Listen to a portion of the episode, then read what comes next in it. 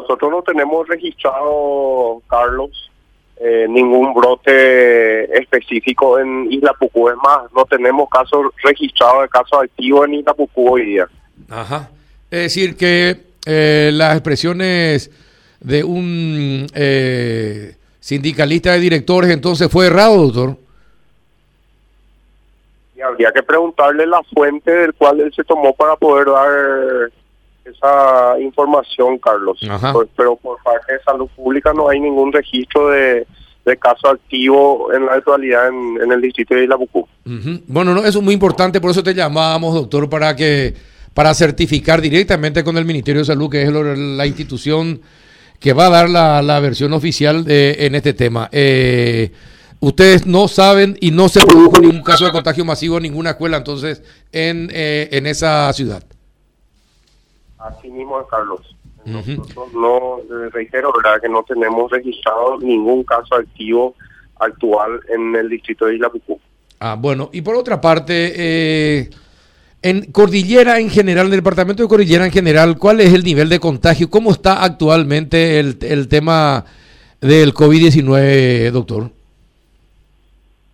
Actualmente en Cordillera en lo que va de la pandemia desde el mes de marzo hemos registrado 1.273 casos, Carlos, de los cuales siguen activos en la comunidad 172. Se han recuperado 1.064 personas y han fallecido 37. Los distritos más afectados eh, son siguen siendo Cacupé, eh, y Emboscada en ese orden. En ese orden. Ajá, ¿y, ¿y cómo es la situación actualmente? ¿Hay un descenso? Eh, ¿Hay un estancamiento de casos? Eh, ¿Cómo es actualmente? En el mes de octubre experimentamos un descenso en el número de contagios, Carlos, comparado con los meses de, agosto y septiembre, que fueron los meses más críticos. También eh, eh eso se tradujo también en los ingresos hospitalarios, ya sea en urgencias, en salas comunes y terapia. Pero ojo y guarda que en esta primera semana que cerramos de noviembre, el número de contagios se, se, disparó de vuelta, pero muchísimo comparado con la primera semana de, los meses de agosto, septiembre y octubre. Eh, eso no, nos llamó bastante la atención en esta primera semana de noviembre y estamos alerta ante cualquier rebrote que pueda que pueda surgir, ¿verdad? Porque los, números que experimentamos la semana pasada fueron demasiado importantes. Ajá. Cuando usted habla de demasiado importante, ¿cuánto es el nivel de, de, casos aumentados? ¿Se duplicó? Eh, ¿Se triplicó? ¿Cómo Hablo, hablo, por ejemplo, estábamos en el orden de diariamente estar notificando entre 4 a 8 números de contagios diarios. La semana pasada eso aumentó al orden del 25 a 30 contagios diarios aproximadamente que empezamos a notificar. A la pucha, cuatro veces más, casi, tres, cuatro veces ah, más. Ah, Así mismo es, Carlos. Por eso te hablo, ¿verdad?, de que es alarmante el número de contagios que experimentamos en la primera semana de noviembre nuevamente. Ah. Bueno, eh, Juanito, ¿le querés una consulta? No, si estas visitas en número importante en la víspera, el fin de semana, por ejemplo, de, de feligreses que anticipadamente van a pagar su promesa, ¿le preocupa eso? ¿Qué se puede hacer, doctor? Totalmente que, que nos preocupa, ¿verdad? De, de hecho que Salud Pública eh, celebró era, en la semana anterior era la decisión de la Iglesia Católica ¿verdad? de suspender todas actividades presenciales durante las actividades de la Virgen.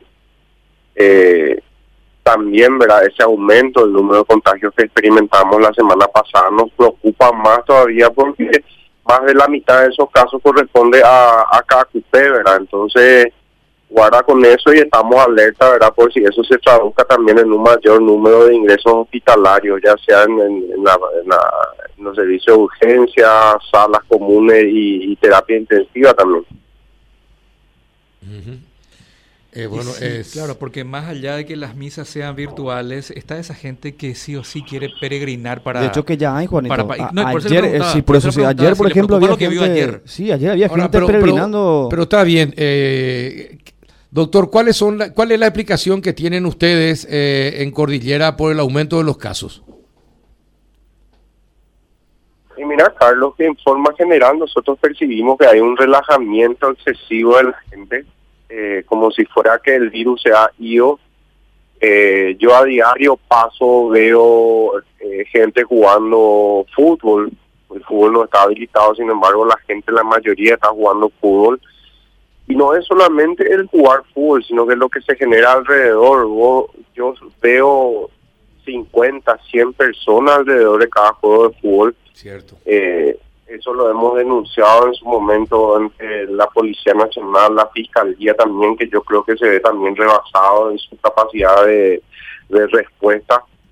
Eh, los jóvenes que los fines de semana también se relajan, eh, imagínate que el fin de semana anterior por todos lados festejo de Halloween, eh, juntándose jóvenes en grupo de 50 personas, 60 personas, sin ningún distanciamiento físico, sin usar tapabocas, compartiendo latas, compartiendo vasos.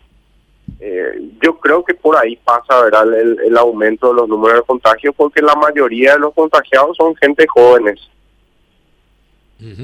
Sí, gente joven y claro, los jóvenes se recuperan mucho más rápidamente que las personas mayores de 60 años con, con movilidades, ¿no? Es así, Carlos. Eh, esa es la particularidad que se ve, La mayoría de los contagiados son jóvenes, pero los que llegan a desarrollar las enfermedades graves e incluso eh, van hasta el fallecimiento son las personas más adultas y que tienen algún tipo de comorbilidades. Esa es la gran diferencia. Bueno. Perfecto. Doctor, eh, ¿cómo está el tema de, de, la situación de la sede de, la ANDECA CUPE?